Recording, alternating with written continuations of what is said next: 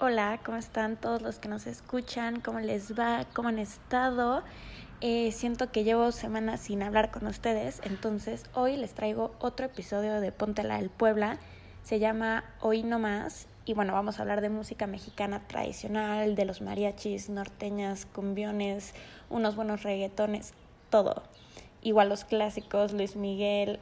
Bueno, se los dejo para el episodio Em, yo soy Tania Muslera, por si no habían identificado mi voz, orgullosísimamente mexicana y con muchas ganas de empezar este episodio, así que pónganse un rolón para escuchar este episodio de fondo y vamos a empezar. Ponte la del Puebla. Bueno, ahora sí, vamos a empezar este episodio que me muero de ganas. Y tenemos que empezar diciendo, obviamente, que la música es uno de los elementos más icónicos, por no decir el más importante de la cultura mexicana. Y esto es debido a que la música en México es rica en variedad de géneros, ritmos y temas. De verdad es como dice el dicho mexicano de mole, mole no sé qué y pozole. Bueno, ese dicho que es de un poco de todo. Eh, igual en este episodio vamos a hablar un poco de la historia, de cómo fueron naciendo las diferentes músicas tradicionales de México y en general toda la música es como fruto del mestizaje entre las tradiciones europeas y americanas, pero tiene como sus raíces más profundas en lo prehispánico y africano, y aunque en otras culturas, ámbitos culturales no están reconocidos estas raíces, en la música es donde se ve como su mayor relevancia. Y ahora sí pasemos al mariachi, porque el mariachi es algo que identifica actualmente a México en todo el mundo. Es una forma de expresión artística que unifica a través de sus sonidos al país y a sus habitantes. Eh, aparte las emociones y sentimientos que se muestran en una serenata, en una fiesta popular, o sea, en todos los eventos sociales que tengamos, va a haber un mariachi. O no han tenido un evento en la escuela, el cumpleaños de un maestro y vienen mariachis a cantar en el cumpleaños de su abuelo. O sea, en todos lados siempre va a haber un mariachi. Y aparte voy a hablar de si el mariachi ya es un estereotipo en el que nos ven de afuera para adentro. Si tú le preguntas a cualquier extranjero, oye, México, te va a decir, ah, ya, sombrero de mariachi, mariachi y un chile. Pero bueno, vamos a hablar de eso. Bueno, entonces, el mariachi es un representante de un estereotipo muy popular y se trata de la representación de un músico profesional. Su traje es una mezcla entre las ropas de los caporales de las haciendas del porfiriato y los trajes de charro. Eh, el mariachi es a mediados del siglo XX un símbolo nacional, es cuando ya se convierte como en este símbolo para todos.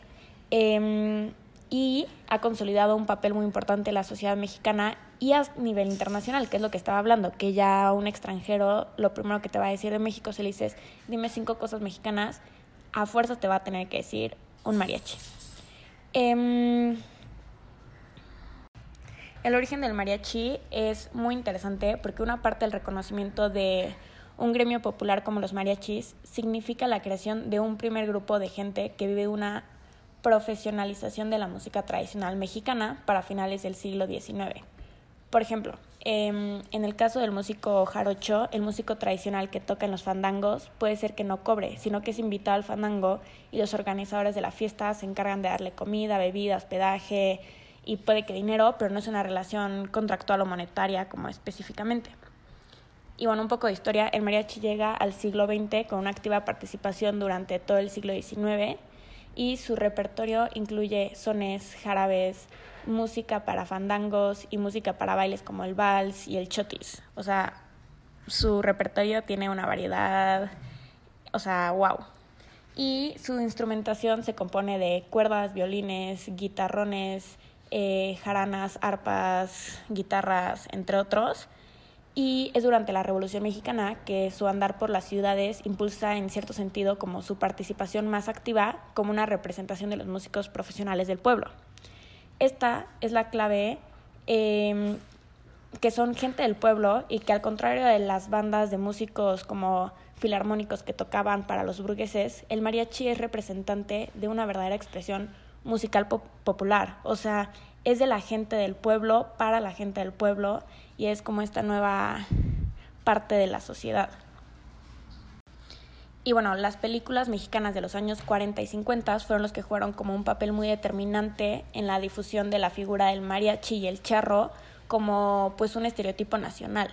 Incluso los actores de cine que en su momento querían como sobresalir tener una carrera exitosa, tenían forzosamente que ser cantantes de música ranchera y cantar acompañados del mariachi. O sea, imagínense un Pedro Infante o un Jorge Negrete siendo doblados cantando una canción. O sea, eso pero nunca, no, no podía pasar. Ellos tenían que ser cantantes profesionales, incluir nuevos repertorios al mariachi y producir una cantidad exorbitante de películas al año en donde casi todas recuperaban historias de la revolución o recreaban aspectos de México. Em, y pues bueno, siempre en todas estas películas que les digo de los años 40 había muchos mariachis y mucho tequila. Entonces eso como que ayudó al estereotipo de México y cualquier extranjero, como les digo, pregúntenle a su tía que no vive aquí, a cualquier persona que no sea mexicana, dime cinco cosas mexicanas y a fuerzas tiene que estar mariachi tequila. Y pues eso es algo muy importante porque ya se volvió más que un estereotipo como un símbolo nacional de México. Pues bueno, ya hablamos un poco del mariachi, ahora vamos a pasar a las bandas mexicanas eh, la escena musical mexicana ha sido prolífica en agrupaciones y bandas, las cuales tocan de verdad de los géneros más diversos, o sea, todas tocan algo diferente, con ritmos, todo diferente, ¿no? Entonces, hoy se me ocurrió que en este podcast sería súper buena idea presentarles una lista súper resumida donde mostremos como las agrupaciones y estas bandas musicales más sobresalientes del país, ¿ok? Eh, les voy a dar nada más 10 súper rápidas con una mini pequeña descripción, pero si seguramente conocen varias, pero si no las conocen, búsquenlas en Spotify terminando nuestro podcast y mm, escuchen las canciones y ya culturícense. Pero bueno, la primera tenemos La Arrolladora Banda del Limón. Eh, fue fundada por René Camacho en 1997 e interpreta música tradicional, banda y corridos. Está compuesta por 18 músicos. Imagínense eso en un escenario. No, wow. Luego está Banda El Recodo, es la madre de todas las bandas, o así se le conoce. Fue fundada en 1938 y ha sido pionera en la divulgación de la banda sinaloense. También tocan rock alternativo, cumbia, rancheras, quebraditas, baladas y muchas otras. Em, seguramente a cualquier fiesta mexicana que hayan ido, ahí, o sea, están escuchándolos. Luego, Caifanes es una banda pionera del rock en español que estuvo activa entre 1987 y 1995 y volvió como que a sacar actividad, o sea, como que a aparecer en el 2011. Eh, Maná, amo Maná, es una banda de rock latino y pop rock famosa en toda América Latina y es la agrupación de rock latino más exitosa de todos los tiempos y data desde 1987. O sea, aquí, o sea, yo conocía todas estas bandas, pero ni sabía desde hace cuánto están, ni sabía la importancia. O sea, está súper interesante que mientras que yo se los comparto a ustedes, igual voy aprendiendo cosas de nuestro país que, o sea, me impresionan día con día. Pero bueno, Café Tacuba, eh, igual una de mis favoritas, es un conjunto de rock alternativo en español que ha estado en actividad desde 1989. Eh, Molotov, uff, Buenas a igual. Es una banda de rock formada en 1995 y su primer álbum, que se titula ¿Dónde jugarán las niñas?, fue señalado en 1998 por medios estadounidenses, o sea, capten esto, como uno de los mejores álbumes del año. O sea, se, eh, Maná, perdón, digo Molotov, se diferencia de otras bandas por sus letras llenas de sátira política, con críticas hacia la sociedad y el gobierno de México y Estados Unidos. Em, yo les recomiendo muchísimo que agarren cualquier canción de Molotov y que busquen la letra, eh, la traten de entender, de analizar. Wow, o sea, hablan de la situación que está pasando en México, está muy impresionante, de verdad. Y por último, Zoe. Eh, esta banda de rock se formalizó en 1997, tiene muchísimos elementos que incorpora de la música electrónica y sus letras tratan de temas más como heteros, como el espacio, el universo, conflictos existenciales y y así. Y mm, bueno, como vemos, en México hay un gran repertorio de agrupaciones musicales de estas bandas que ofrecen tanto música tradicional como música moderna. Y hay muchas opciones pues, para escoger, degustarte y, y ya lo que te guste lo tiene México, seguramente. Bueno, ahora voy a pasar a decirles las canciones que no pueden faltar en una fiesta mexicana. Eh, desde que empieza una reunión, una fiesta, o sea, es básico tener las melodías adecuadas para ambientar la fiesta. Y tú, por ejemplo, si eres el host de una fiesta próximamente o has sido, sabes que la música es fundamental para que todo salga bien. Entonces, si estás haciendo tu playlist, estas son algunas de las canciones que no pueden faltar nunca, nunca, nunca. Ok, como primera está la melodía de México lindo y querido, eh, junto con Cielito Lindo. La primera es de Jorge Negrete y la otra es de María Vargas. Y estas causan sin duda un sentimiento de patriotismo en todos los que van a estar en la fiesta y todos los que lo estén escuchando. Eh, luego, entre las figuras más representativas de la música ranchera se encuentra José Alfredo Jiménez, así como la canción que se ha vuelto un himno en las fiestas, que se titula El Rey, Todas estas canciones igual las vamos a poner en nuestro Instagram por si las quieren escuchar.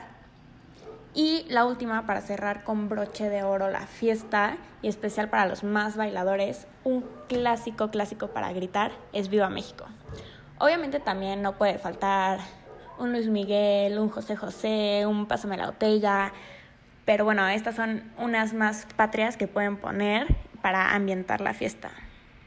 Bueno, creo que ya se dieron cuenta que yo podría estar hablando de esto todo el día, pero ya tenemos que cerrar el podcast, bueno, este episodio de hoy. Entonces voy a hacer mi pequeña reflexión, los invito a que se queden hasta el final y reflexionemos juntos. Pues no podemos negarlo, la música es una parte fundamental para el ser humano y para todos los mexicanos, muchísimo más, pues es la que nos ha dado como una identidad y más patriotismo, ¿no? Como este símbolo a nuestra patria. Eh, de hecho, el mariachi en 2011 fue considerado patrimonio cultural de la humanidad. Entonces, como estaba hablando anteriormente, ya es un símbolo de México, no algo que nos caracteriza. La música mexicana es el resultado de la gran transculturalidad perdón, del país a lo largo de su historia. Y aunque tiene raíces prehispánicas muy antiguas, como lo vimos igual al principio, la música mexicana, tal como la conocemos hoy, es relativamente reciente, ya que viene la mezcla de influencias indígenas, europeas e incluso africanas. Esto, o sea, fue lo que generó una identidad cultural nueva, o mejor dicho, como la suma de múltiples identidades. Es eso, o sea, México, la música de México es una mezcla de todas estas culturas e identidades. Y bueno, ahora sí, para cerrar, en la cultura mexicana la música toma un papel gigante entre familias que valoran su importancia como instrumento de amor. Eh, una fiesta mexicana, por ejemplo, como ya hablé, nunca es completa sin el sonido de una música. Una fiesta mexicana sin música sería como una flor sin vida, o sea, le da lo necesario para, para seguir adelante, aunque solo se viva por unas cuantas horas, o sea, te llenan estas canciones, tienen unas letras, un sentimiento, wow, y en realidad la música es importante porque una persona eh, ayuda a construir relaciones entre gente desconocida en general, toda la música, no solo la música mexicana obviamente. Y pues sí, bueno, ya saben, pueden ir a nuestro Instagram, ahí van a estar todas las canciones que les mencioné. Eh, no tengo recomendación para este episodio porque ya les di demasiadas canciones que me gustaría que escucharan, demasiadas bandas. Entonces, ya saben, siento que este podcast a todo el mundo le, le está moviendo, porque somos mexicanos, porque cuando hablamos de nuestras cosas, de nuestras comidas, platillos, música, em, personajes importantes, o sea, nos prende, porque sabemos lo, perdonen la palabra, pero lo chingones que somos los mexicanos, así de fácil. Entonces, pues bueno, yo me despido con esto. Yo soy Tania Muslera, esto fue Ponte la del Puebla y espero que el próximo viernes regresen a escuchar el siguiente episodio que va a estar Uf, pero buenísimo, lo que le sigue de bueno. Se acabó